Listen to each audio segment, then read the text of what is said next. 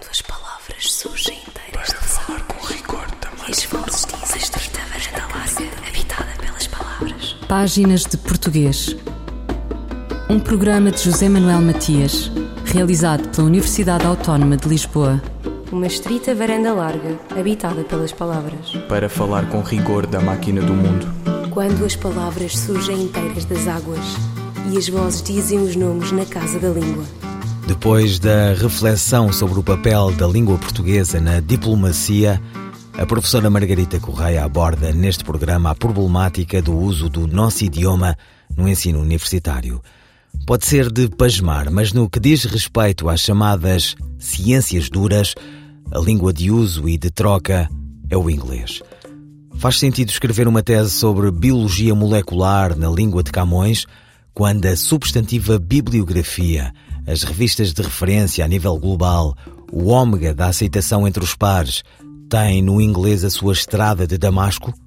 Por outro lado, a tese, em qualquer dos graus académicos, sendo o culminar de um longo exercício, acaba por confirmar uma prática inicial e limpa, que começa logo no primeiro ano do curso. A maior parte da oferta está na língua, onde a maior parte dos conceitos circulam, se sintetizam encontrar o seu jargão, as suas palavras alavanca, printados nela. E é toda uma elaboração e conceptualização que se formata, ou em forma que é melhor. A professora Margarita Correia conversa com páginas de português a propósito do seu texto Sete argumentos em favor da língua portuguesa no ensino superior em Portugal. Margarita Correia. Os sete argumentos são os seguintes. O primeiro tem a ver com a crescente dimensão uh, demográfica do português, que é de resto um argumento que é muito citado pelos vários autores que se ocupam destas questões do desenvolvimento do português, do valor económico, etc. Só que não, não me limito a, a, a, considerar o crescimento populacional previsto, sobretudo para os países africanos de língua portuguesa, ao longo deste século. A questão que eu coloco é que não só haverá esse crescimento, como desejavelmente e previsivelmente haverá um desenvolvimento dos níveis educativos nesses países.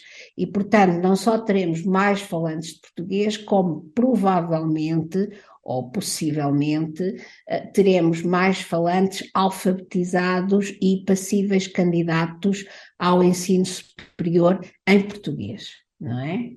Depois uh, há um, um, um valor, um, um, outro argumento, mais, se quisermos, de natureza moral ou, ou ética, como queiram chamar, que é o facto de Portugal ter a responsabilidade de ter sido um império colonial, não é?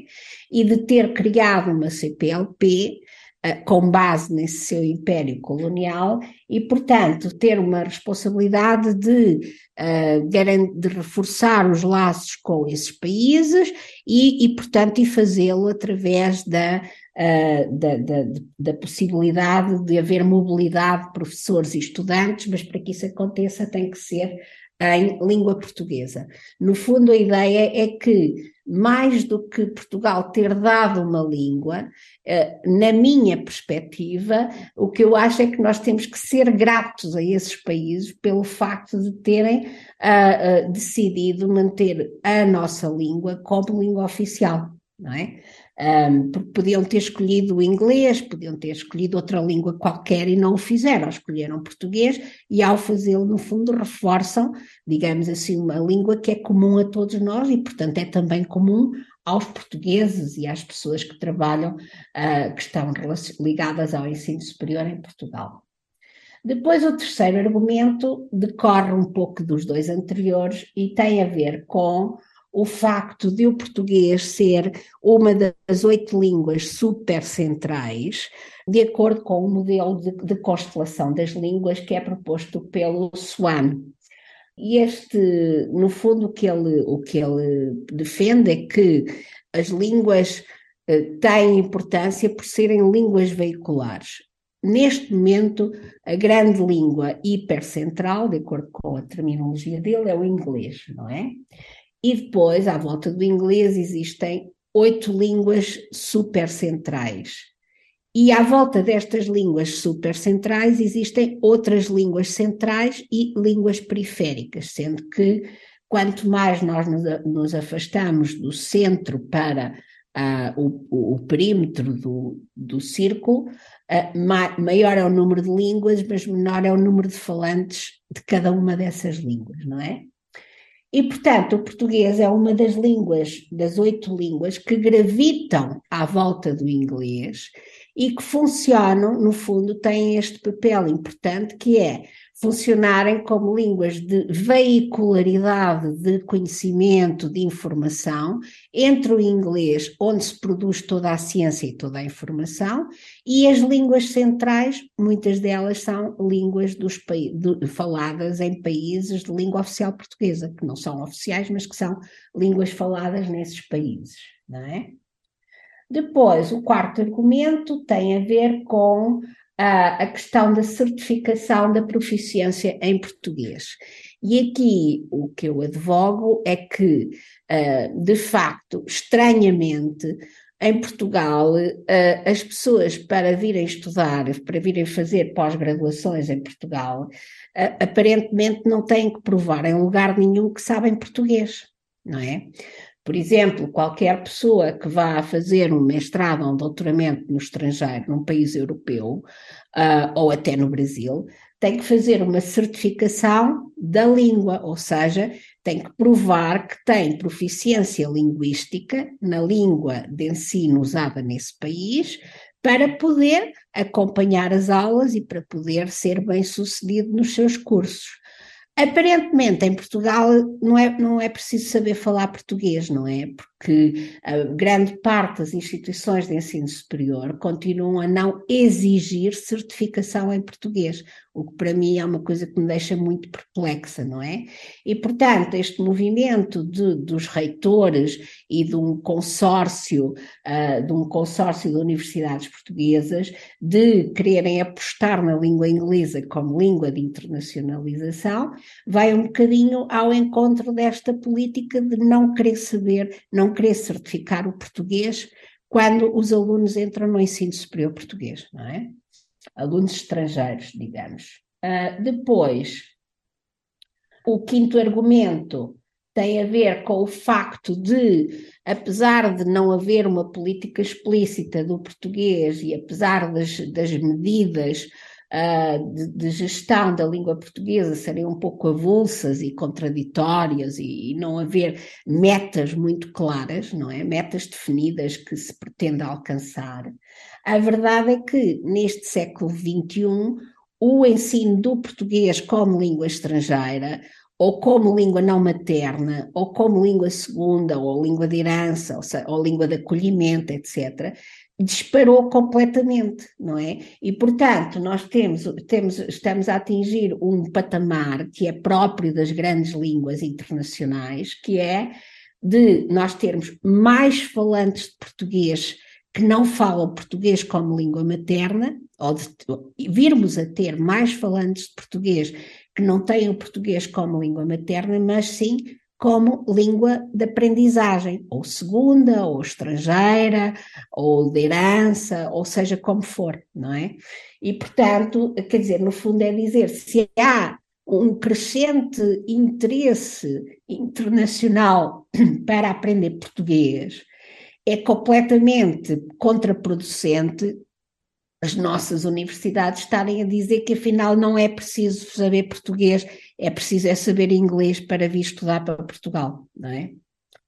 O sexto argumento é o facto de a língua portuguesa ser essencial para veicular algumas áreas do conhecimento. Por exemplo, há tempos anda, havia, li um artigo no público sobre um, de um, um, docente universitário que, que achava completamente absurdo que se quisesse lecionar direito em inglês, não é? Porque se estivermos a falar de direito internacional, vá, ainda posso, ainda posso conceber. Agora, se estamos a falar de direito português, ensinar direito português em inglês é é um contrassenso, não é? E isto ainda, por exemplo, as disciplinas de descrição da língua portuguesa, cultura portuguesa, hum, literatura portuguesa, não é? Mas também outras áreas de ensino em que é crucial saber português, porque, porque os profissionais vão desempenhar eh, funções nas quais vão precisar de contactar com os seus utentes em português, nomeadamente tudo o que tem a ver com o serviço social, com medicina, com a enfermagem, com a educação, etc. Portanto, há áreas em que não faz sentido nenhum que, que, sejam lecionadas em, em inglês, não é? A não ser que nós tivéssemos, fôssemos um país tão rico, tão rico, tão rico, que nos dessemos ao luxo de, para determinadas áreas, podermos duplicar a oferta educativa e termos a oferta educativa em português e a oferta educativa em inglês. Ora, se não temos eh, professores suficientes nem pagamos decentemente aos nossos professores, é evidente que pensar que vamos duplicar uma oferta educativa uh, é completamente absurdo, não é? E por fim, temos uh, o último argumento, que é o facto de, pelo menos, o Estado português no anterior governo, não neste atual, que, cuja, cuja política da língua desconhecemos, não é? Não sabemos qual, qual é que é a estratégia deste governo para a língua portuguesa, tirando algumas coisas que estão referidas no programa do governo, mas que são avulsas. No anterior governo foi percorrido um caminho no sentido de construir ou de explicitar uma política linguística para a língua portuguesa. E essa política linguística aproveita, ah, portanto, apoiava-se no facto de ser uma língua pluricêntrica. O que é, que é isto das línguas pluricêntricas? São línguas que são faladas em muitos países e têm uh, variedades nacionais e têm mais do que um país que, é veiculador de norma, de, no, de uma norma padrão dessa língua. E este é o caso do português. Nós temos pelo menos dois centros, Portugal e Brasil, e desejavelmente teremos mais centros a breve trecho, nomeadamente Angola, se Angola assim o entender, Moçambique, que parece caminhar nesse sentido, e até São Tomé e Príncipe, onde há muito trabalho de descrição e até de, digamos assim, aceitação da existência de uma variedade nacional são tomense, não é? Até porque em São Tomé toda a população fala português, não é? E, e, portanto, uh, no governo anterior, esta política defende o pluricentrismo da língua portuguesa, foi assumida num texto assinado por quatro ministros daquele governo, no Dia Mundial da Língua Portuguesa de 2021, uh, ah, em que, de facto, uh, são, é afirmado, afirmada a, a promoção do pluricentrismo como a política governamental, não é? É afirmada, é assumido que a língua de Pessoa e Guimarães Rosa, e agora estou a citar, a língua de Pessoa e Guimarães Rosa encontra-se entre as mais faladas e as que mais crescem no mundo, usa-se em todos os continentes e é a mais frequente no hemisfério sul, e culmina o texto dizendo: é uma língua pluricêntrica com diversas variedades de igual valor. E isto é de facto, sendo este texto assinado por quatro ministros, nomeadamente Negócios Estrangeiros, Ensino Superior, Educação e Cultura, um, isto é para mim uma, uma, digamos assim, a assunção clara por parte do governo uh, de, um, de um determinado caminho para a política linguística. O que aconteceu é que houve uma mudança de governo, como nós sabemos, não é? E deste governo não sabemos nada, não sabemos o que é que. Pronto, continuamos sem, sem entender muito bem uh, se estes princípios se mantêm, se não se mantêm, se mudamos de rumo, não sabemos. Margarita Correia, sete argumentos em favor da língua portuguesa no ensino superior em Portugal. Fulgurações do nosso idioma Um apontamento da professora brasileira Edleise Mendes. A crónica de Edleise Mendes esta semana sobre o português e a brecha digital na CPLP. No mundo contemporâneo, é consenso que as tecnologias digitais são um dos principais vetores de desenvolvimento social e econômico e de inovação em todos os campos produtivos de um país ou região. Nessa perspectiva, grandes analistas da área das tecnologias, economistas e teóricos da globalização apontam as vantagens da digitalização das economias e sociedades, mas também ressaltam os problemas e dificuldades a serem enfrentados, especialmente pelos países mais pobres. A crescente automação da produção, por exemplo, pode impactar a geração de empregos para uma grande parcela de profissionais, assim como o acesso desigual às tecnologias pode contribuir para um desenvolvimento econômico e social mais lento para alguns países. A solução, de acordo com economistas como Timothy Taylor, seria os governos investirem cada vez mais em formação especializada na área das TICs, gerando novos modos de capacitação e profissionalização para o mundo digital, bem como forte investimento em infraestrutura tecnológica. Quando consideramos o universo dos países de língua portuguesa, a desigualdade de acesso às tecnologias digitais, principalmente à internet, torna-se evidente. Essa brecha digital foi demonstrada pelo projeto Presença da Língua Portuguesa na Internet, comparada com outras línguas, que, a partir da consulta a um amplo conjunto de fontes de dados, mostrou como resultados preliminares que, na população de conectados em português na internet, o Brasil responde por 90%, Portugal por 4,3%, Angola por 1,7% e Moçambique por 1,6%. Em termos absolutos, Guiné-Bissau e Angola apresentam dados extremamente baixos de acesso à internet e Moçambique muito baixo acesso. Dos PALOP, o único país que apresenta alta taxa de crescimento e de presença na internet é Cabo Verde. Já Timor-Leste está entre os países com pior acesso à internet em todo o mundo. Essa desigualdade de penetração no universo digital traz grandes impactos para todos os setores produtivos da sociedade, na economia, na indústria, na infraestrutura, no desenvolvimento social e, especialmente, na formação qualificada e na educação. Um exemplo objetivo pode ser visto nos resultados da avaliação do curso Português Pluricêntrico, Formação de Professores de Português como Língua Pluricêntrica, cuja primeira edição foi realizada em 2022 em modalidade remota e teve como público-alvo professores de língua portuguesa dos PALOP e de Timor-Leste. Do total de 85 participantes, a maior parte dos professores destacou como dificuldade para o seu desempenho no curso o acesso à internet, mais do que o domínio propriamente dito das ferramentas digitais e do ambiente de aprendizagem. Como consequência, muitos professores desistiram do curso por impossibilidade de concluí-lo. Sendo a educação uma área estratégica para o desenvolvimento dos nossos países, torna-se urgente que os nossos governos, em conjunto, pensem em soluções para enfrentar as brechas digitais na CPLP Somente diminuindo as desigualdades de acesso ao mundo digital poderemos oferecer oportunidades de aprimoramento e de capacitação a todos os nossos professores e alunos, onde quer que estejam.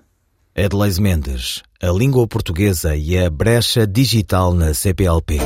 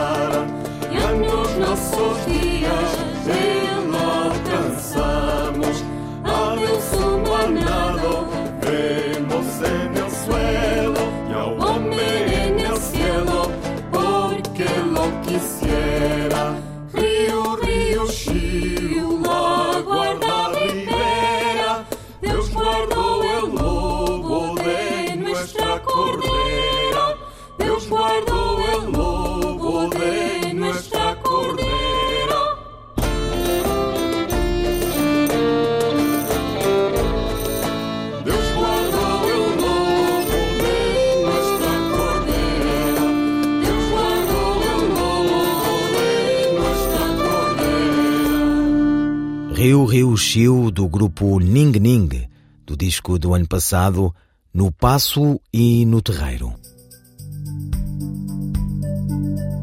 Quais as funções sintáticas dos constituintes que acompanham o nome Encontro em Encontro de Cientistas e Encontro Científico?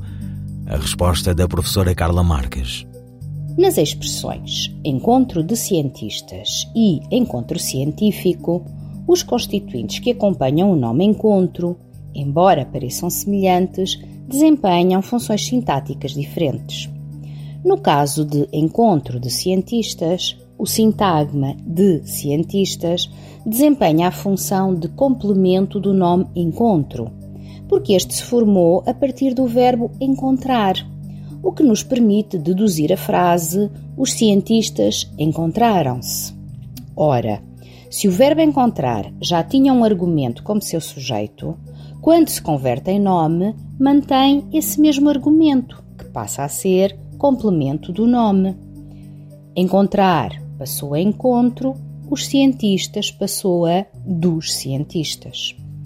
No caso de encontro científico, a transformação do nome num verbo que mantenha um argumento relacionado com científico não é possível, pelo que concluímos que o adjetivo tem a função de modificador do nome, não sendo um complemento, porque o nome encontro não pede esta informação para completar o seu significado. Neste caso, o adjetivo incide sobre o nome, restringindo a sua significação o que permite distinguir diferentes realidades, como por exemplo encontro científico e encontro político. Carla Marques, linguista. Eu, El Rei, faço saber aos que este alvará virem que hei por bem me apraz dar licença a Luís de Camões para que possa fazer imprimir nesta cidade de Lisboa uma obra em octava rima chamada Os Lusíadas. Estante Maior, em colaboração com o Plano Nacional de Leitura. Hoje vamos ouvir uma poesia trovadoresca de Dom Sancho I, extraída de um artigo da alemã Carolina Michaelis de Vasconcelos, apaixonada pela língua portuguesa. O artigo chama-se Introdução às Lições de Filologia Portuguesa. Foi publicado na revista Lusitana em 1918. Carolina Michaelis de Vasconcelos nasceu em Berlim. É reconhecida como a mais importante das filólogas da língua portuguesa. Foi crítica literária, escritora, lexicógrafa, participando como tal na comissão que estudou e estabeleceu as bases em que assentou a primeira reforma ortográfica do português, entrada em vigor a 1 de setembro de 1911. Foi a primeira mulher a lecionar numa universidade portuguesa, a Universidade de Coimbra. O texto intitula-se o Português Arcaico. Carolina Micaelis de Vasconcelos, por Maria Henrique. Hoje vamos ouvir uma poesia trovadoresca de Dom Sancho I, extraída de um artigo desta alemã apaixonada pela língua portuguesa. Introdução a lições de Filologia Portuguesa, publicado na revista Lusitana em 1918. Carolina Micaelis de Vasconcelos nasceu em Berlim é reconhecida como a mais importante das filólogas da língua portuguesa. Foi crítica literária, escritora, lexicógrafa, participando como tal na comissão que estudou e estabeleceu as bases em que assentou a primeira reforma ortográfica do português, entrada em vigor a 1 de setembro de 1911. Foi a primeira mulher a lecionar numa universidade portuguesa, a Universidade de Coimbra. O texto intitula-se o português arcaico. Quanto ao português, chamo desde já a sua atenção para isto: que os legítimos textos arcaicos não são uma floresta escura, selvagem e dura e forte, uma série de vocábulos raros e complicados, entrelaçados em construções bárbaras, como aquelas relíquias apócrifas e artificiosíssimas que durante séculos passaram por obras dignas de fé. Um texto de Carolina Micaelis de Vasconcelos, filóloga de referência sobre o português arcaico. Ouvirão páginas de português, pode voltar a ouvir em RTP Play, as despedidas de José Manuel Matias, Luís Carlos Patraquim, Miguel Roque Dias e Miguel van der Kellen. Quando as palavras surgem inteiras Para falar com rigor também. Páginas de Português. Um programa de José Manuel Matias, realizado pela Universidade Autónoma de Lisboa.